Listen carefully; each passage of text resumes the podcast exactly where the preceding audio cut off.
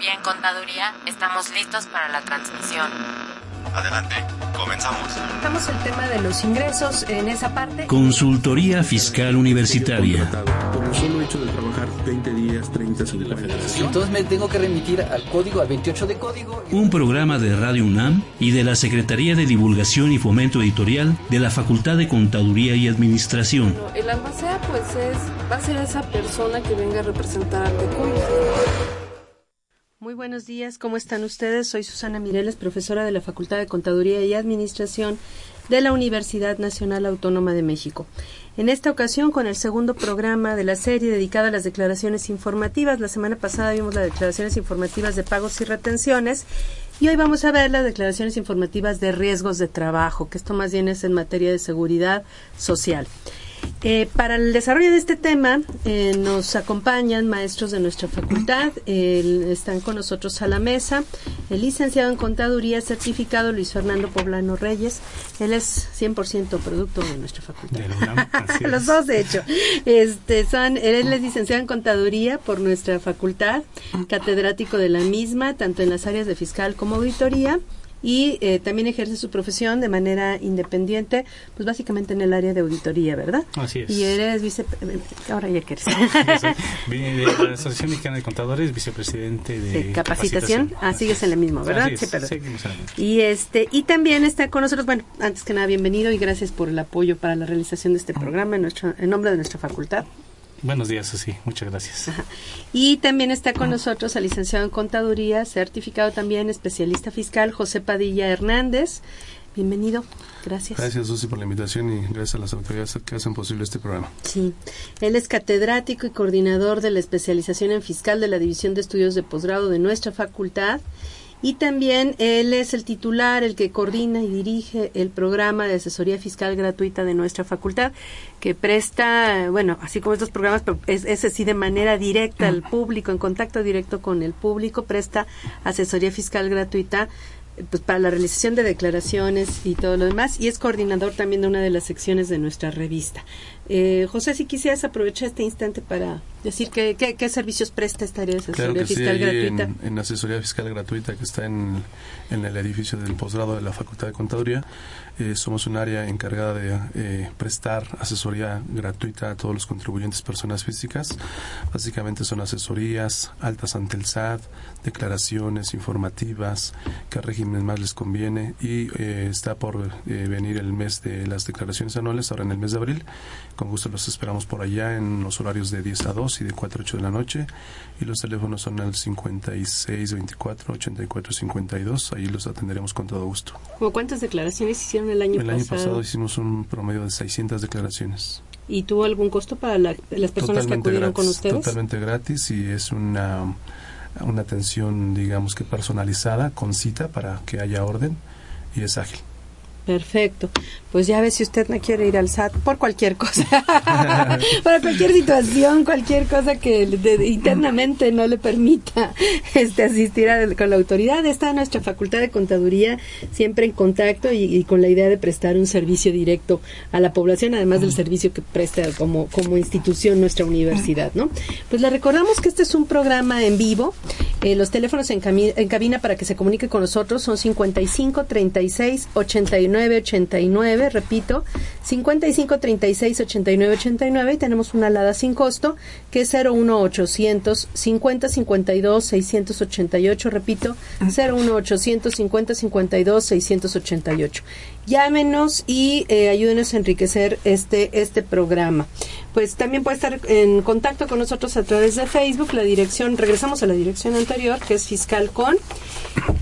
Y pues bueno, ahí se están eh, subiendo las noticias que semana a semana forman nuestra sección de Info Fiscal. Eh, y pues bueno, ahí, ahí los esperamos también para que se comunique con nosotros por medios electrónicos. Pues ahora sí vamos a iniciar con eh, la declaración informativa de riesgos de trabajo. Primero, este, ¿quiénes presentan esta declaración? ¿Qué es eso de los riesgos de trabajo? Esto está ligado al seguro social, ya, ya anticipamos. Pero ¿qué es esto? Díganme eh, ustedes. Bueno, aquí de entrada, Susi, en relación a lo que es esta obligación que tienen los patrones, todo aquel patrón que tenga trabajadores, bueno, pues está dado de alta en el Seguro Social como tal, tiene una serie de obligaciones. Dentro de esas obligaciones está la declaración de riesgo de trabajo, la revisión siniestra, eh, del siniestro que debe de revisar cada, cada año. ¿Qué es un riesgo de trabajo? Bueno, pues son todos los accidentes o enfermedades a que están expuestos los trabajadores durante el trabajo o por ejercicio del trabajo. Entonces, esos accidentes que ocurren en el trabajo, esas enfermedades que se originan por el trabajo, son, se consideran riesgo de trabajo y lo que sucede durante el año pues, son los elementos que me van a servir para poder calcular mi nueva prima de riesgo de trabajo puede ser que se incremente puede ser que di- disminuya o puede ser que se quede que se quede igual ¿sí? entonces prácticamente es una obligación que cada año tenemos los patrones de presentar ante el seguro social ¿Existiría alguna excepción, por ejemplo, para los contribuyentes, del- los patrones que están inscritos en el régimen de incorporación fiscal, de presentar esta declaración informativa de riesgos de trabajo? Bueno, la ley del Seguro Social eh, en el artículo 74 señala que es una obligación para los patrones el presentar esta famosa declaración. Es un tipo de declaración anual para ver todo lo que su- se suscitó durante eh, un año de calen- calendario completo, porque así te lo dice la ley que debe de eh, ser desde el primero de enero y hasta el 31 de diciembre, para ver qué siniestros se dieron. Em, luego entonces si una alguna persona que se haya inscrito hoy por hoy al Seguro Social, pues este año 2015 quedaría relevado de presentar la declaración de riesgos de trabajo. Sí, se inscribió durante 2014. durante el 2014 este, queda relevado y hasta el 2015 estaría obligado, pero eh, en febrero del 2016. ¿Por qué? Porque entonces ya 2015 sería completo. Eh, también la ley señala que, eh, bueno, es en un principio que cuando te inscribas por primera vez o cambies tú de actividad, porque puede ser el caso que durante todo el ejercicio cambiaste de actividad y evidentemente que el, el riesgo de trabajo... como si fuera incompleto el año. Así es, el riesgo de trabajo puede, puede ser distinto y obviamente la clase que te corresponda distinta y en consecuencia otra vez por el conteo de borrón y cuenta nueva y otra vez el tiempo completo. Entonces no existe eh, excepción alguna, salvo la que le aplica a cualquier patrón, que es que si no estuvieron todo el año operando, Así es. que muchos del RIF están en esa posición. En teoría, aunque quién sabe, porque los dieron de alta muchos desde el primero de enero, ¿no? Así Ah, es. en el, eh, bueno, pero no necesariamente No indica que hayan Social, sido no patrones Social. desde el primero de enero. Claro. Así es. Pero entonces esa es la excepción aplicable a cualquier persona, que Así si es. no estuvo todo el año este, eh, como patrón en el Seguro Social, pues no tendría la obligación de presentar esta declaración, pero sería la única excepción que le aplicaría, o el cambio de actividad que Bueno, mencionas. y, bueno, y también se menciona el reglamento de que cuando la prima, como comentaba Fernando, Ah, que cuando sí. la prima, yo calcule la prima y permanezca en la misma, eh, quedó relevado de presentar la declaración, pero en la vida real este pasa que si no la presento al rato me llega el requerimiento y la multa, aun cuando el reglamento dice el que no estaba es obligado. aclarar, ¿no? Y luego el problema es aclarar y en lo que son pedazos o manzanas, nosotros sugerimos mejor, aunque permanezcas en la misma, nada quita con enviarla. Ahora, eh, mencionabas lo que son riesgos de trabajo, que son accidentes y enfermedades derivadas del, del trabajo, ¿no? Del Así ejercicio de la, de la actividad laboral. Pero este, esto implica también eh, accidentes en traslado de casa, oficina, oficina, casa o no. Bueno, para efectos de- del Seguro Social, un accidente en traslado sí se considera riesgo de trabajo para efectos de las prestaciones que se le van a dar al trabajador. Es decir, para que tenga las prestaciones en especie y en dinero que corresponden a esa rama.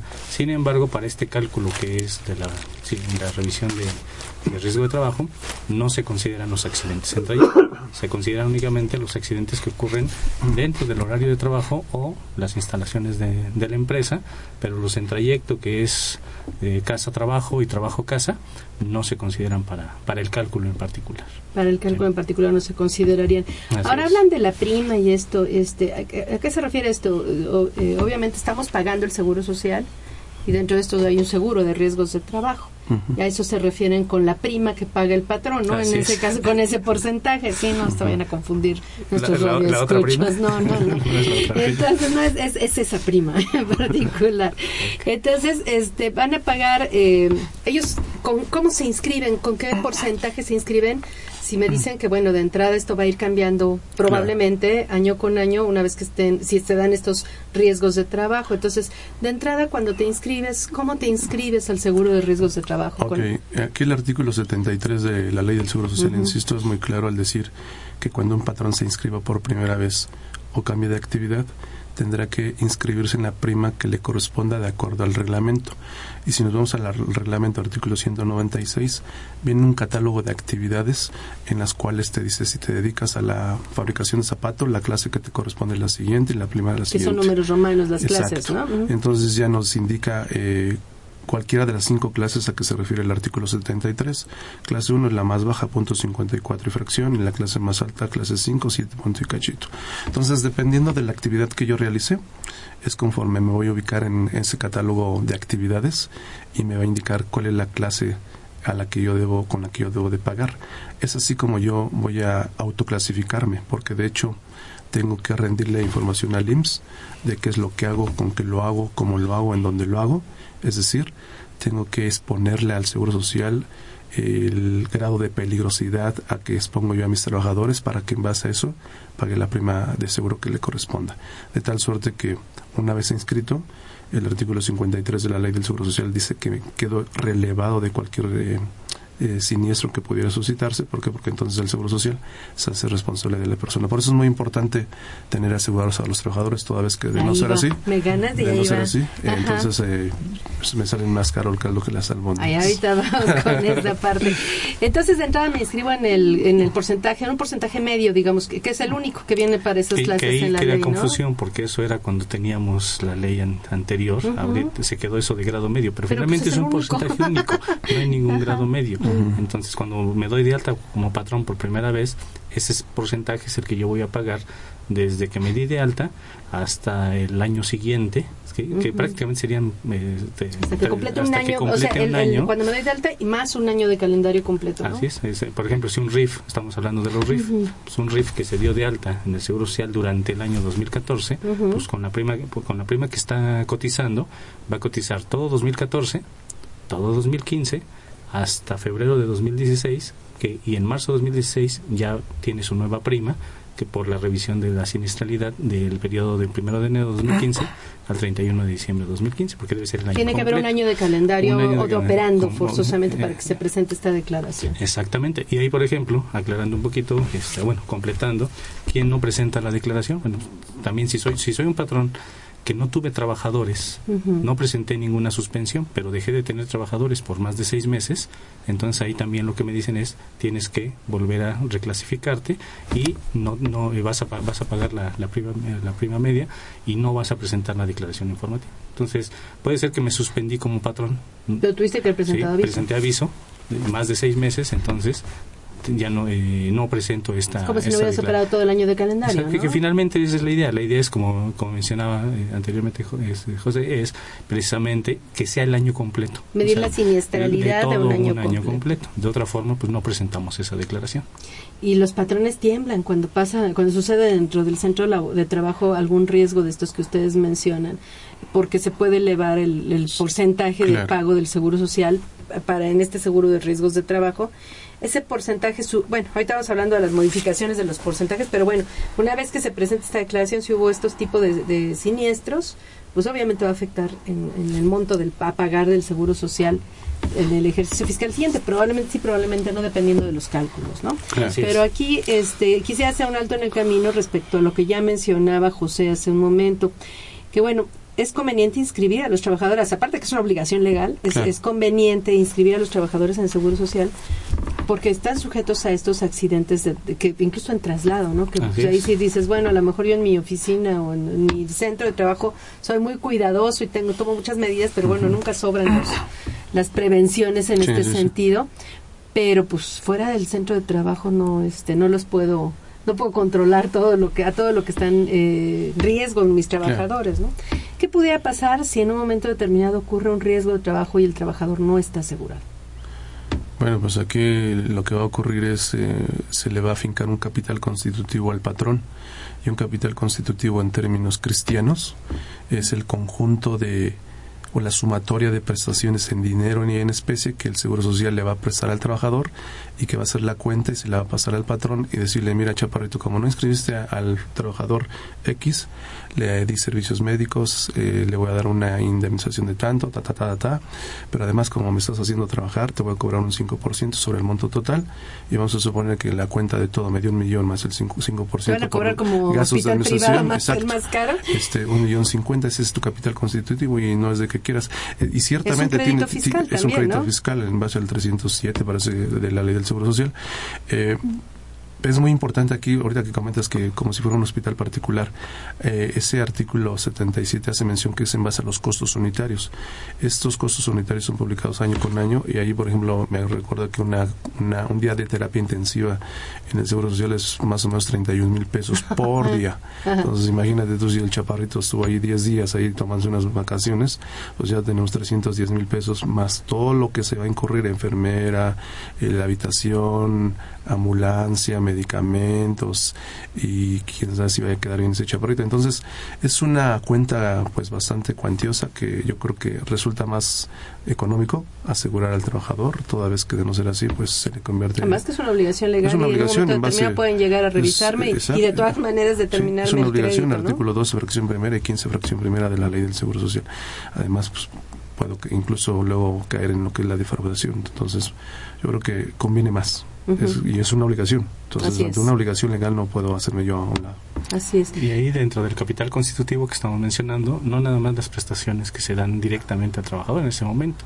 Si desafortunadamente el trabajador que tiene una incapacidad permanente Eso es a lo que total voy. Las consecuencias del parcial, accidente pueden ser, eh, en, no, na- no nada más es el eh, la- momento. la, atención ¿no? médica, Ajá. sino si muere el trabajador. ¿Cuáles serían las consecuencias? O sea, por ejemplo, vamos a ponerse accidente en el trayecto y que eso sí contaría, Que sí contaría para, efectos de capital constitutivo. Así Entonces, eh, vamos a poner, va el trabajador en transporte público y hay un percance, choca el camión en, o el micro, lo que sea, en el que se vaya a transportar y este y tiene un accidente y entonces detectan que no estaba asegurado y que iba a su trabajo y pues se lo llevan y lo atienden y le van a determinar el capital constitutivo al patrón, ¿no? Pero Así independientemente del- de la atención que le dieron en ese momento, desafortunadamente el trabajador tuvo algún tipo de incapacidad. Bueno, ¿qué, qué podría pasar de ese, de ese accidente? Bueno, hay cuatro posibles consecuencias. La incapacidad temporal, que bueno, pues es cuando tiene alguna pequeña le- lesión y que se va a recuperar en un tiempo. una fractura, Una por fractura y se recupera en unos meses.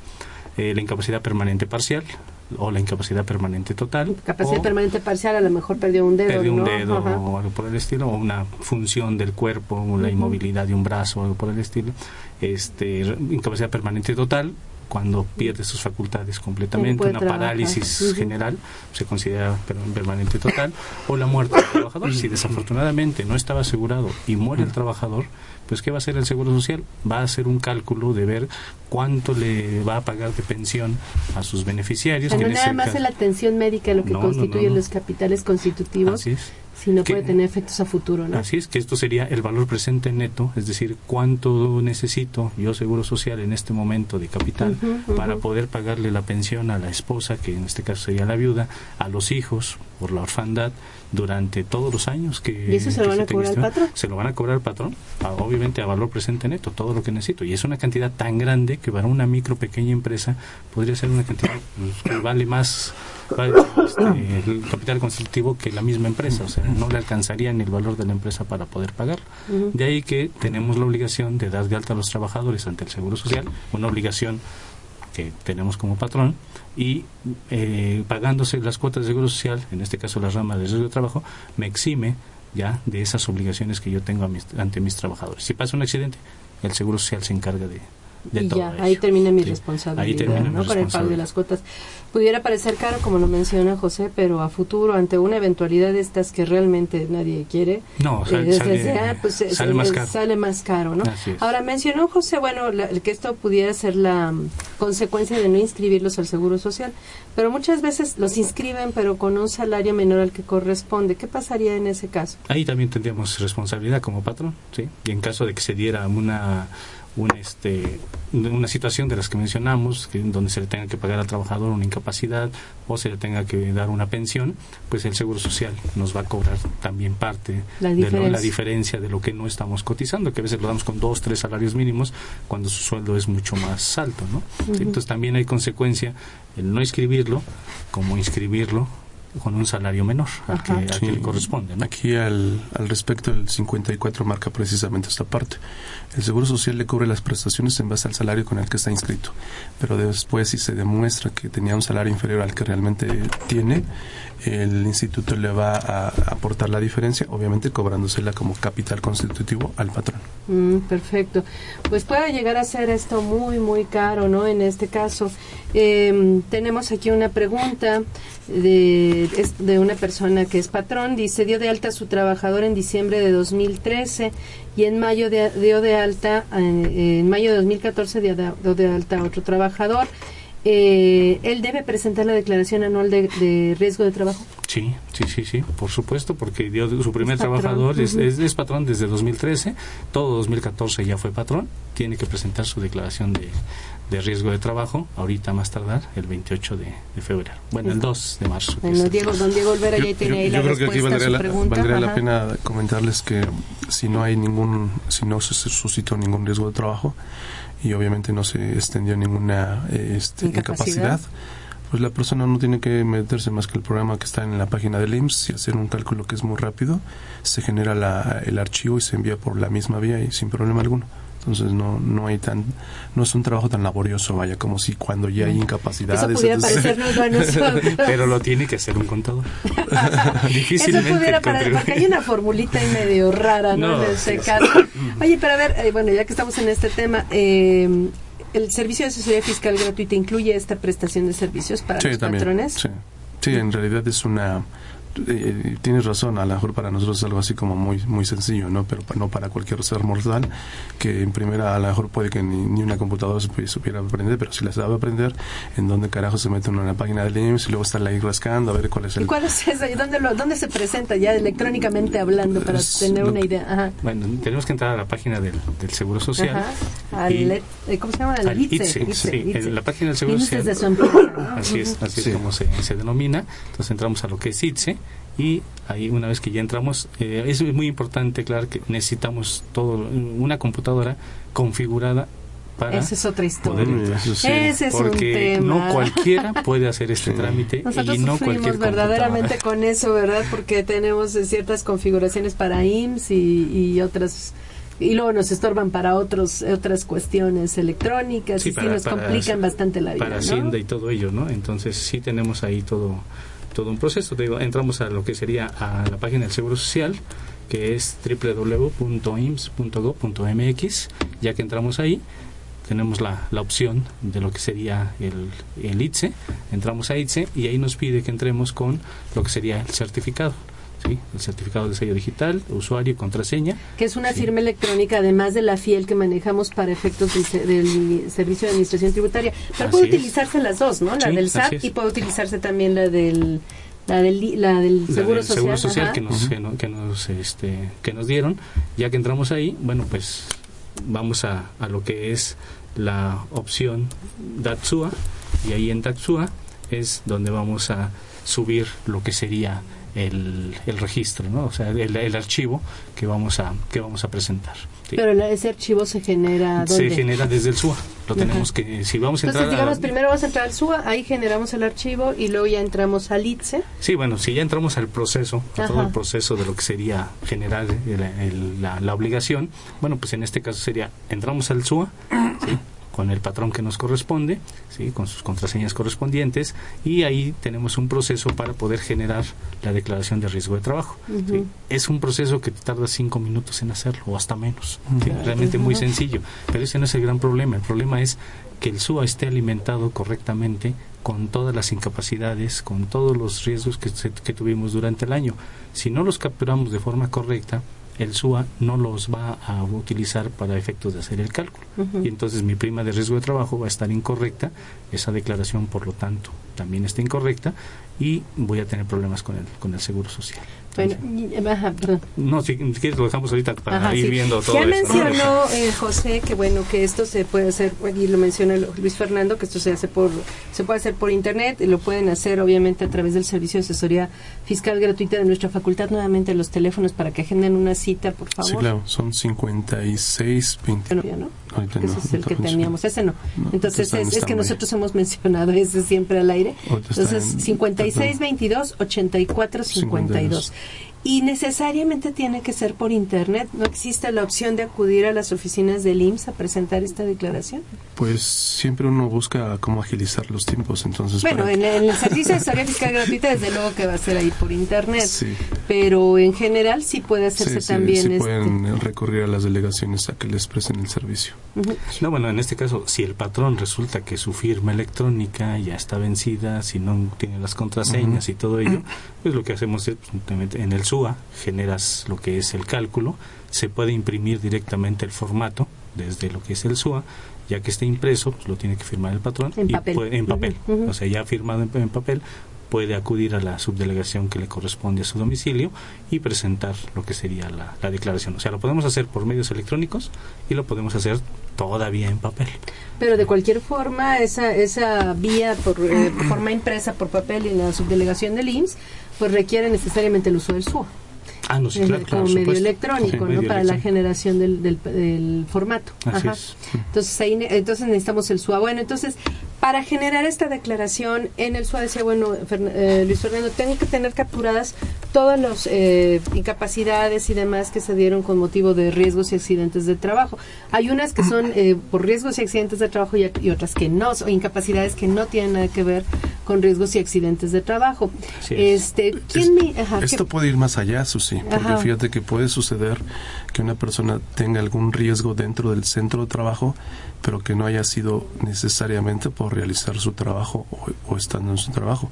A lo siguiente, que si una persona está eh, contratada para realizar X actividad, pero la niña se dedica a, de repente a vender algún tipo de este de, cosmético de alimento etc. Y en una de esas por descuidada se resbala y se da una friega eh, no estaba haciendo su trabajo y en consecuencia yo patrón no tendría por qué absorber una situación de esa naturaleza entonces ya desde ahí eh, tendríamos que estar delimitando que las personas fueron contratadas para realizar X actividades y que dentro de las políticas de trabajo está prohibido realizar tales o cuales eh, actividades precisamente para evitar este tipo de situaciones. Perfecto. Pues vamos a hacer una pausa en este momento. Tenemos una sección eh, con el maestro José Silvestre Méndez. Vamos a nuestra sección en efectivo. Continúe con nosotros después. En efectivo con el maestro José Silvestre Méndez. Hola, ¿cómo están? En esta ocasión yo quería seguir hablando sobre los retos de la economía mexicana, de lo cual venimos hablando en programas anteriores. Sin embargo, es necesario hacer algunos comentarios sobre el recorte al gasto público, el presupuesto de egresos de la Federación, anunciado por el secretario de Hacienda, Videgaray. La economía mexicana se encuentra en una profunda crisis económica como consecuencia de los problemas estructurales que vienen de tiempo atrás y de la mala conducción de la economía nacional. Es decir, las políticas públicas en general y las políticas económicas aplicadas en lo que va del sexenio han sido desafortunadas y no han dado los resultados esperados por el equipo gubernamental. Las famosas reformas estructurales, llamadas así por los voceros gubernamentales, no han dado los frutos esperados hasta el momento, son pura fantasía e ilusión. Entonces, ¿en qué nos podemos basar? Ahí está el problema. Nuestra economía sigue siendo una economía petrolizada. El presupuesto público depende de los ingresos generados por las exportaciones petroleras que han caído en volumen y sobre todo en precio. En efecto, La caída internacional del petróleo, junto con la devaluación del peso, hicieron que el gobierno federal tomara la medida de hacer un recorte en el gasto público, que primero fue anunciado como ajuste presupuestal. Otra vez el engaño. Finalmente el gobierno reconoció que el problema era grave y que se tenía que disminuir el gasto público, situación que afecta en especial al gasto social. El recorte afecta en primer lugar al gasto e inversión en infraestructura que disminuye de manera significativa. Hay que recordar que el programa de gobierno de Enrique Peña Nieto, que había anunciado desde que era candidato, es que su gobierno se caracterizaría en primer lugar por incrementar el gasto en infraestructura de manera importante, lo cual no se ha cumplido ni se cumplirá en lo que resta del sexenio. Aquí reside uno de los problemas principales del anunciado recorte. La infraestructura del país en general es deficiente y no será nada por mejorarla al disminuir el gasto en este importante rubro. Destaco el caso del deterioro de las instalaciones de muchos planteles educativos del país que no cuentan con infraestructura básica. ¿Qué pasará con la reforma educativa? Así como de muchos hospitales públicos que no mejorarán sus condiciones en este sexenio. Pregunto, ¿por qué no recortar en otros rubros? Señalo algunos en los que se podría recortar sueldos, salarios, prestaciones y bonos de la alta burocracia gubernamental que abarca los tres poderes de gobierno, ejecutivo, legislativo y judicial, disminución del presupuesto asignado a los partidos políticos y en general a todo el aparato político, el gasto de los partidos en publicidad, sobre todo televisiva, debe disminuir en forma drástica debido a la situación crítica de la economía nacional. Pienso que un aspecto muy importante a destacarse es que este recorte es el primero de varios. El recorte en sí no es muy grande, se anunció así porque estamos en tiempos electorales y el solo anuncio del recorte significa el fracaso de la política económica priista en el poder. Cuidado, el próximo recorte puede venir después de las elecciones de julio. Esto significa que las repercusiones negativas de la mala conducción económica del país se verán reflejados este año y el próximo en que el crecimiento económico seguirá siendo raquítico y lo peor, afectará el bolsillo de muchos mexicanos. Muchas gracias y nos oímos en otro programa.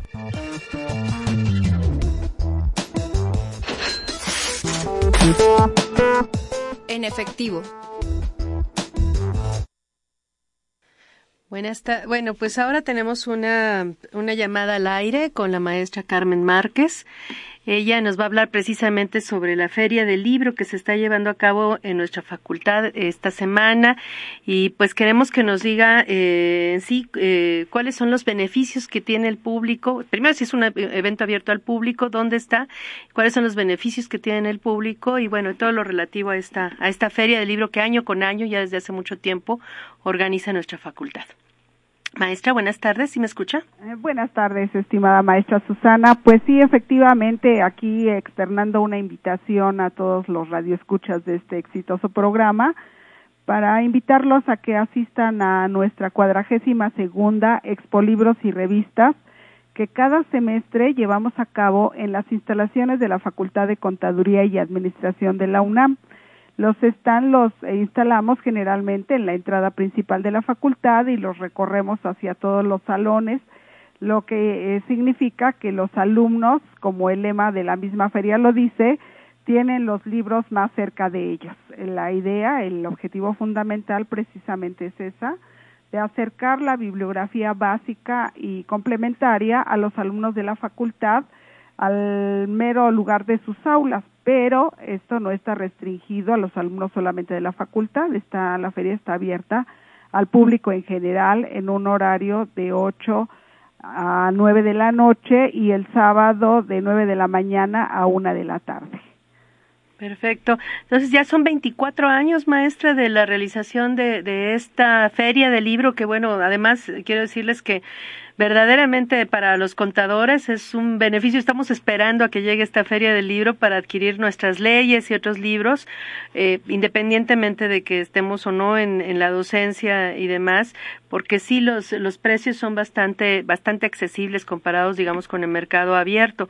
Pero ya 24 años, pues es, es toda una historia con relación a este, a este evento que organiza nuestra facultad.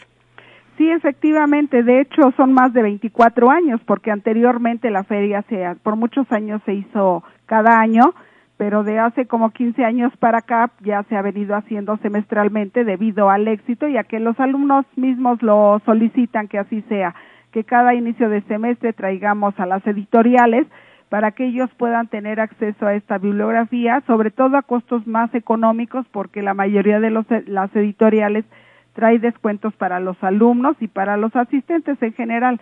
Y no solo hay libros, hay revistas, hay catálogos, hay memorias, hay eh, tenemos eh, insumos para este la computadora, software, hardware.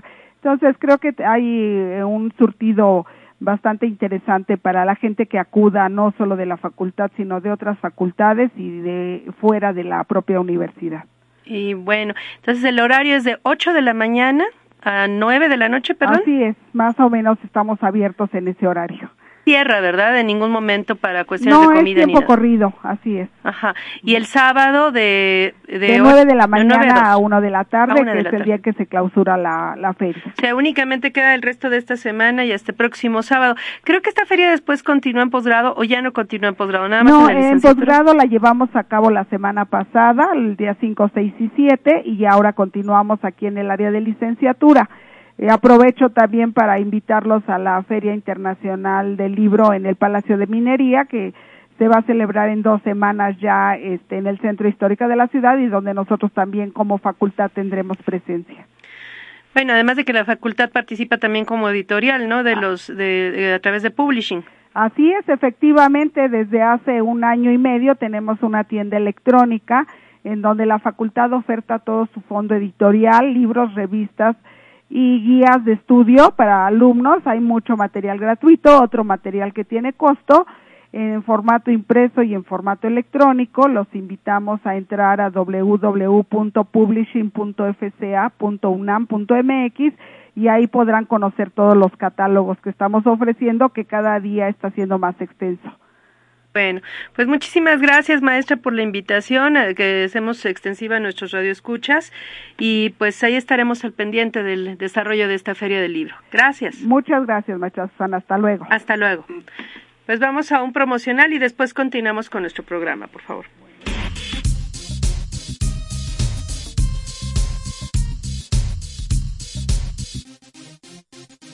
Cuadragésima segunda expo, libros y revistas. Agendas, libros, revistas, souvenirs. En la Facultad de Contaduría y Administración de la UNAM. Talleres, cursos, conferencias. Ven con nosotros, la entrada es gratuita. Aquí estarán las mejores editoriales. Periódicos, ebooks, juegos didácticos. Del 9 al 14 de febrero. Regálate un buen libro. Tabletas electrónicas, paquetería y más de lo que te imaginas. Informes en publishing.fca.unam.mx. Los, Los libros más cerca de ti.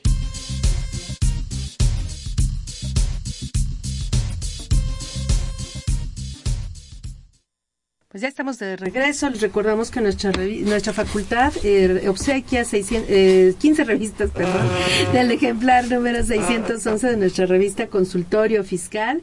Simplemente llamen, llámenos, tienen los números, eh, repito, eh, los números eh, que dimos al aire y eh, llámenos y llévense un ejemplar de la revista 611 de consultorio fiscal, que precisamente trae, entre otros temas, eh, la declaración informativa múltiple, un artículo de sobre retos de la economía mexicana del maestro Silvestre Morales, que fue el titular de la sección en efectivo, Todavía hablamos sobre la contabilidad electrónica, entre otros temas de interés general. Pues regresamos ahora sí a nuestro tema de hoy.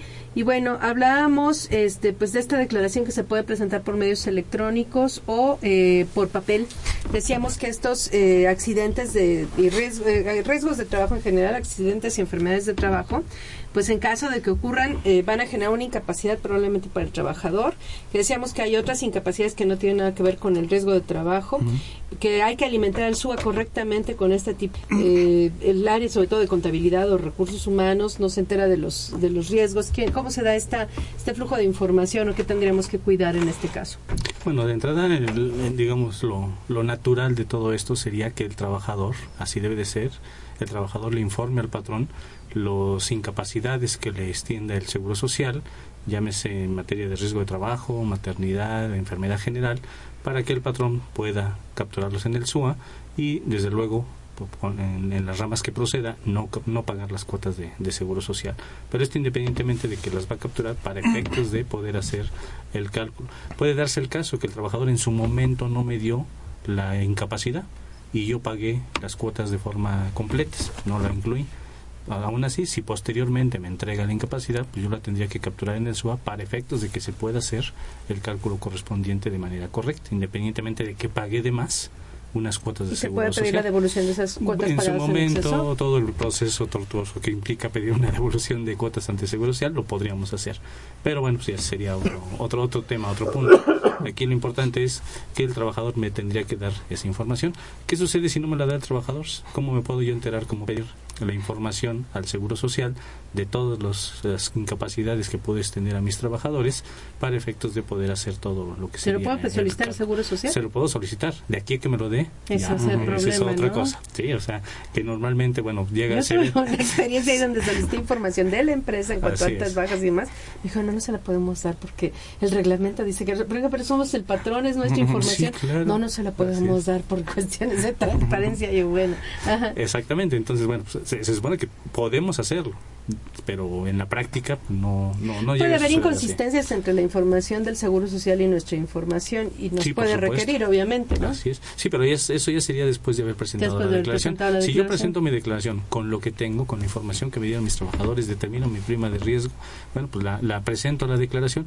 Posteriormente el seguro social si hace el cálculo con los datos que ellos tienen y no es, no es diferente a la que yo calculé, pues por supuesto que el Seguro Social me va a informar y eh, la rectificación de mi prima de riesgo de trabajo. Me va a decir, no procedió la que tú me informaste y, esta es la correcta. Si Pero no, me va a multar por la presentación en teoría incorrecta de mi declaración. Sí, por supuesto, tenemos una sanción por no exhibirla o presentarla con datos falsos o incompletos. ¿sí? Esto lo tenemos en el artículo 304A y 304B de la Ley del Seguro Social, donde nos dice que la multa es de 20 a 210 veces de salario mínimo del, del Distrito Federal. Entonces, es una multa que, bueno, la de 1.400, 1.500 pesos hasta 14 mil, 15 mil pesos ya con el nuevo salario mínimo eh, por haber presentado la, declaración con datos eh, incompletos o, falsos o no haber presentado la declaración. Perfecto. Ahora, em, el, el, hecho de que existen estos riesgos de trabajo, pues bueno, va a ser, va, es probable que incremente mi prima de riesgo, o sea, mi porcentaje a pagar de seguro social para el año siguiente. Eh, en un momento determinado, si no existieran estos riesgos de trabajo, mi prima podría bajar.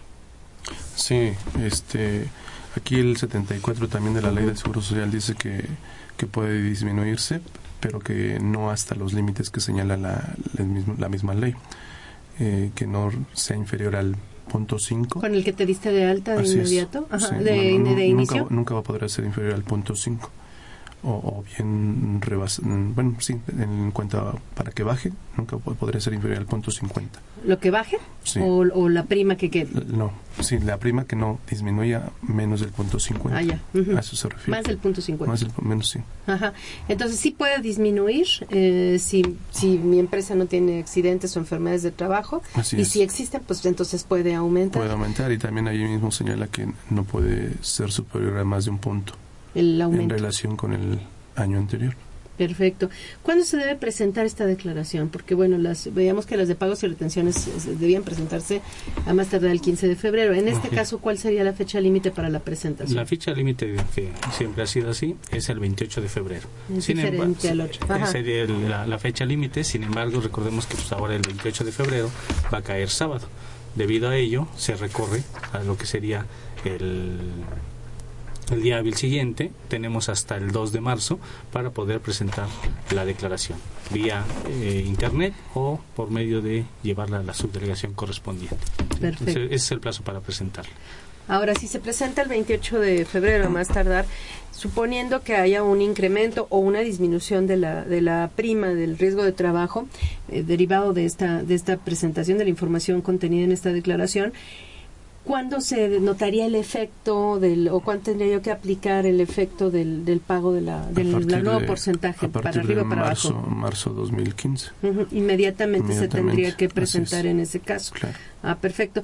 Ahora, eh, bueno, dijeron, voy a tener que usar el SUA, alimentar bien el SUA y este, el SUA hace todos los cálculos o yo tengo que hacer algún tipo de cálculo respecto a este a esta nueva prima de grado de riesgo? Bueno, el, el SUA te, tienes que hacer un cálculo previo dentro del mismo SUA, que es calcular el promedio de los trabajadores, o sea, el, número de, de, días que vas a utilizar, y después ya te vas a lo que es el cálculo de la prima, y previamente se hizo ese, ese cálculo, y ahí es donde se hace el, el cálculo de manera inmediata. Entonces, no es únicamente que esté bien alimentado el SUA en cuanto a las incapacidades y demás, sino en general en cuanto al número de trabajadores que estuvieron cotizando, este, todos los movimientos afiliator- afiliatorios o de vaca, etcétera, es. este, de- de- tienen que estar perfectamente capturados para que calcule correctamente el promedio de trabajadores que, dentro del que al de final, trabajo que al final del día llegamos a lo mismo, es que el SUA se haya alimentado de manera correcta. durante todo el año. Así es. Ahora, hay empresas que tienen, por ejemplo, las oficinas están aquí en el Distrito Federal, pero la planta de la planta donde producen eh, sus artículos, no sé, está en Toluca, etcétera. Entonces tiene distintos centros de trabajo y obviamente los riesgos de trabajo que están sometidos los trabajadores en las oficinas son diferentes a los riesgos de trabajo que están sometidos los trabajadores en la planta.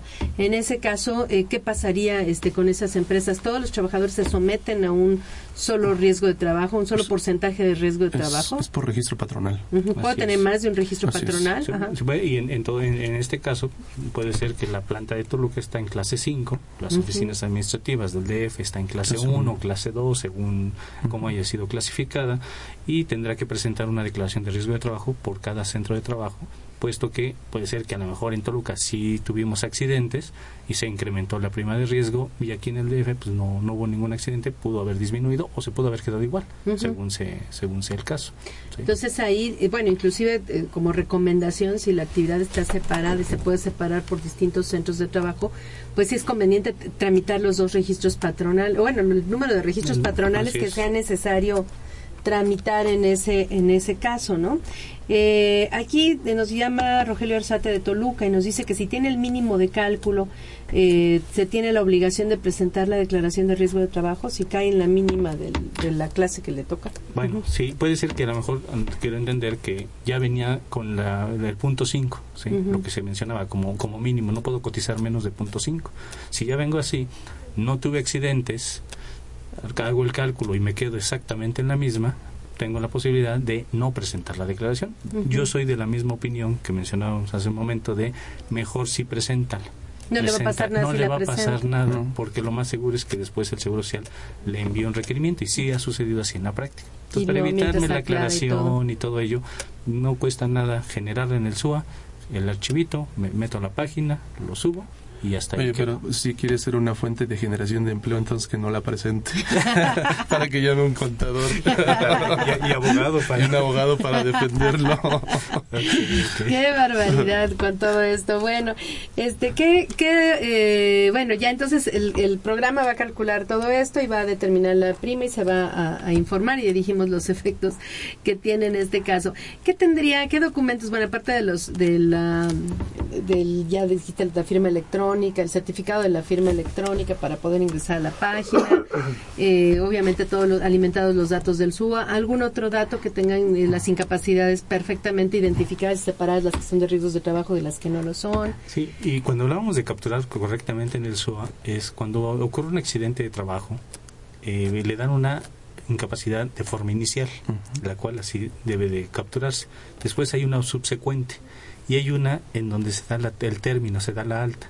Así tal cual las debemos de capturar. ¿Por qué? Porque para efectos del cálculo del- de la prima de riesgo de trabajo son los casos de trabajo que sean terminados. Aquellos que ya están terminados, que ya fueron dados de alta a los trabajadores, son los que se tendrían que considerar para efecto del cálculo. Si puede darse el caso que un trabajador se accidentó el 20 de diciembre, le dieron incapacidad por riesgo de trabajo, eh, resulta que lo daban a- lo dan de alta hasta febrero hasta ahorita hasta esto este este mes bueno pues esos días de diciembre de 2000 ca- de 2014 no se van a considerar para el cálculo ¿por qué? porque no es un caso de riesgo de trabajo terminado deben de ser terminados Ah, ¿sí? quiere decir que si yo los los capturo en el SUA y no le doy la terminación el SUA no los va a tomar correctamente para efectos del cálculo y mi cálculo va a estar incorrecto con las consecuencias que, que mencionábamos.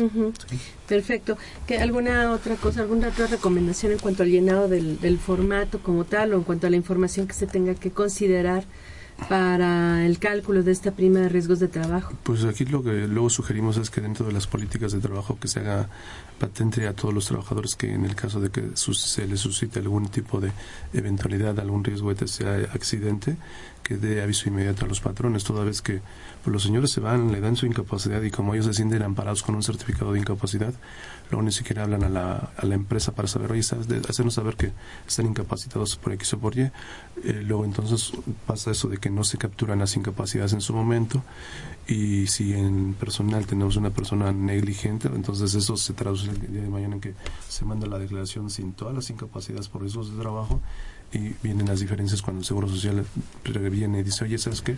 Que está mal eh, calculada tu prima, ¿por qué? Porque te faltaron tales y cuáles este, incapacidades. Entonces eso es importante, el estar al pendiente de recursos humanos de las personas que les hagan llegar todas las incapacidades que, incapacidades que les extendió el Seguro Social.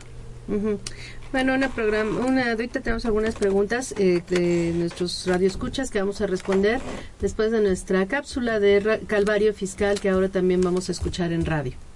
Continúa con nosotros después de esta pausa. ¿Qué haces, hija? Jugando a las muñecas. ¿Y por qué están vendadas? Porque tuvieron accidentes de trabajo. ¿Sí? ¿Qué les pasó? Mira, a nadie por andar jugando con Walter se resbaló del montacargas y se fracturó la muñeca. Qué chistoso. Una muñeca que se fracturó una muñeca. ¡Mamá! Algo muy grave. Está bien. ¿Y qué le pasó a esta otra muñeca? ¿A Carney? Pues se enfermó por cuestiones de trabajo. ¿Y tú las estás atendiendo? Ajá. ¿Y qué hace Ben? No veo que esté vendado ni nada. Pues documentando todos estos casos de riesgo de trabajo. No me digas. Sí, mami. Es un trabajo muy difícil. Tú no lo comprenderías. ¿No? ¿Y si me explicas? Mira, mami. Ben está de flojo porque sabe que en este año la declaración informativa la puede presentar hasta el lunes 2 de marzo. Me tienes asombrada. ¿Y qué más? Mm, también sabe que puede presentar la declaración por internet. Así es. O en forma personal. ¿Cómo lo sabes? Yo trabajo en eso. Ah, pero... ¿A qué no sabes qué va a hacer Ben? No, no lo sé. Adivina. Pues... Mm, que va a presentar la declaración. ¡No! Entonces, ¿qué va a hacer? Como le cae mal su patrón porque quiere quitarle a Carney, no va a presentar la declaración a tiempo. O mejor, la va a presentar con datos falsos. Así, su patrón tendrá que pagar una multa con mucho, pero mucho, mucho dinero. Hija, eso no se hace. ¿Cómo no? La otra noche oí que le decías a papi que como tu jefe te caía mal, la iba a pagar muy caro. Pero no así. ¿A poco no es buena idea, mami? Este... Mejor sigue jugando y, y yo me voy a trabajar. Lo mismo que un muñeco que necesita cuerda o que un presente incierto que nada nos recuerda quedó sin movimiento. Pues se regresa, ya ve, hay que tener cuidado con lo que mencionados en radio. Pues generalmente programamos, eh, siempre, bueno, programamos en el año el tema de pensionados y siempre procuramos hacerlo tanto en radio como en televisión. Eh, yo creo que probablemente no, ahorita no recuerdo, ahorita estamos en las épocas de declaraciones, eh, obviamente no lo vamos a dedicar ahorita a los pensionados hasta que pasen las declaraciones de personas físicas en todo caso. Y pregunta si tienen que presentar declaración de impuestos y hasta qué cantidad. ¿Alguien que quiere responder esta pregunta? De extensiones de 15 salarios. Yo estoy pensando en riesgo de trabajo. Sí, sí, sí, No, bueno, de entrada si es por eh, pensión, este, si está pensionado, recordemos que tiene exento 15, salarios, mínimos. Sí, está, por año. Ajá. Sí, por, este, por, ingresos del año por pensiones, ¿no? Hasta 15 salarios mínimos elevados al año. Elevados al año, exacto, por supuesto. Eh, lo que sí excede, por eh, seguramente, quien le paga la pensión le estuvo reteniendo por la diferencia, si es que excede. Difícilmente las pensiones en México exceden de 15 veces de, salario mínimo. Si juntas dos, a lo mejor sí exceden. Bueno, sí se, probablemente, ¿no? Seguro social. Y entonces no no tiene obligación de presentar su Si está totalmente exento, no. Si, está, totalmente exento, no. Si está grabado, por supuesto que tendría que presentar su declaración por la parte que está que está grabada. Bueno, pues vamos a continuar con este. Y hay varias preguntas todavía en el aire. Eh, se habla mucho en materia de laboral de, de la seguridad higiene de trabajo. Este, y de hecho, eh, con la reforma laboral, pues uno de los cambios que hubo es que ya muchas normas oficiales mexicanas se este, está vigilando su cumplimiento en las empresas para que obviamente sean ambientes de trabajo mucho más seguros. Esto que es obligatorio en materia laboral y que la Secretaría de Trabajo y Previsión Social está vigilando ya con mayor este cuidado, bueno, con, están más al tanto de todos estos temas, además de que ya tienen una base legal mucho más amplia en este sentido, ¿afecta el grado de riesgo de las empresas, el seguro de riesgos de trabajo? Sí, para efectos del cálculo que vamos a hacer precisamente, si yo tengo un programa de seguridad e higiene reconocido por lo que es la autoridad este, laboral, entonces mi eh, factor de prima lo que nosotros manejamos en la formulita, que es la F, eh, de, es 2.3. Sin embargo, si tengo ese programa reconocido por la autoridad laboral, baja a 2.2 y eso implica que mi cálculo pues va a ser menor en cuanto al resultado de la de la prima eh, de la prima de, riesgo de trabajo. ¿Qué necesito para poder aplicar esto y si esto lo puedo aplicar por internet o, o tendría que ir este, a las oficinas del IMSS? No, no, no, no, esto del, del factor, no, esto si directamente si tú estás en el SUA, ahí en, dentro del SUA hay una opción que te pregunta si estás, tienes un programa reconocido igual por internet, tú le marcas la palomita y ya con eso el sistema, en lugar de aplicarte el 2.3, te aplica el 2.2. No es obligatorio ir a, las oficinas de... No, no, no, se hace en forma automática, calculas tu nueva prima y ya obtuviste el, el beneficio. Perfecto. Ahora, en este caso de los del eh, régimen de incorporación fiscal, probablemente algunos ya, ya venían, ya tenían un historial como patrones desde 2013 este, porque estaban como régimen de pequeños contribuyentes, los pasan, los pasan automáticamente al RIF en 2014, tendrían que presentar su declaración informativa de riesgos de trabajo ahorita en febrero, a más tardar el 28, pero hubo un programa de descuentos en las cuotas para los del régimen de incorporación fiscal que incluye este seguro de riesgos de trabajo, o corríjanme si estoy bien. Sí, incluye una, un beneficio del 50% en relación con las cuotas a pagar. Con todas las cuotas a pagar, incluyendo este seguro. Si tuviera existido algún accidente de trabajo en esta, en este tipo, este tipo de contribuyentes como patrones, esto este, va a afectar, eh, de todas maneras va a ser 50% de lo que haya que pagar, aunque incremente el grado de riesgo, el beneficio. Así es, sí, definitivamente. Eh, no, hay, no hay ningún incremento, de, una disminución de la, de la, de la reducción al, al, pago por esto. No, tenemos los dos primeros años para aplicar el 50% de descuento y bueno, pues el hecho de que se incrementen mis cuotas no afecta. Sí, el caso de que fuera el incremento de salarios, porque recordemos que este beneficio del 50% está hasta tres salarios eh, mínimos para, para efectos de que aplique el descuento. Lo, lo que yo cotice superior a tres salarios mínimos ya no tiene descuento del 50%. Pero por el incremento de la prima de riesgo no, no, tenemos ninguna afectación. Me siguen dando mi 50% de descuento.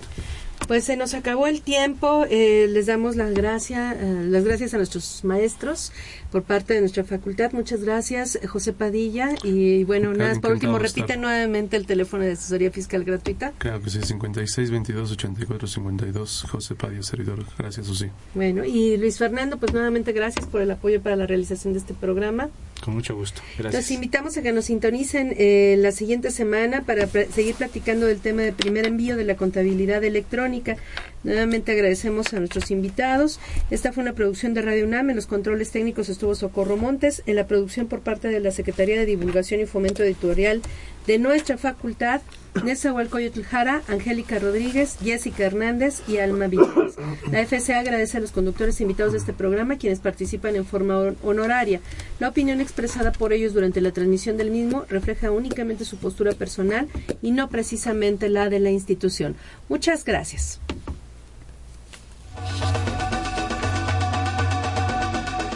Consultoría Fiscal Universitaria.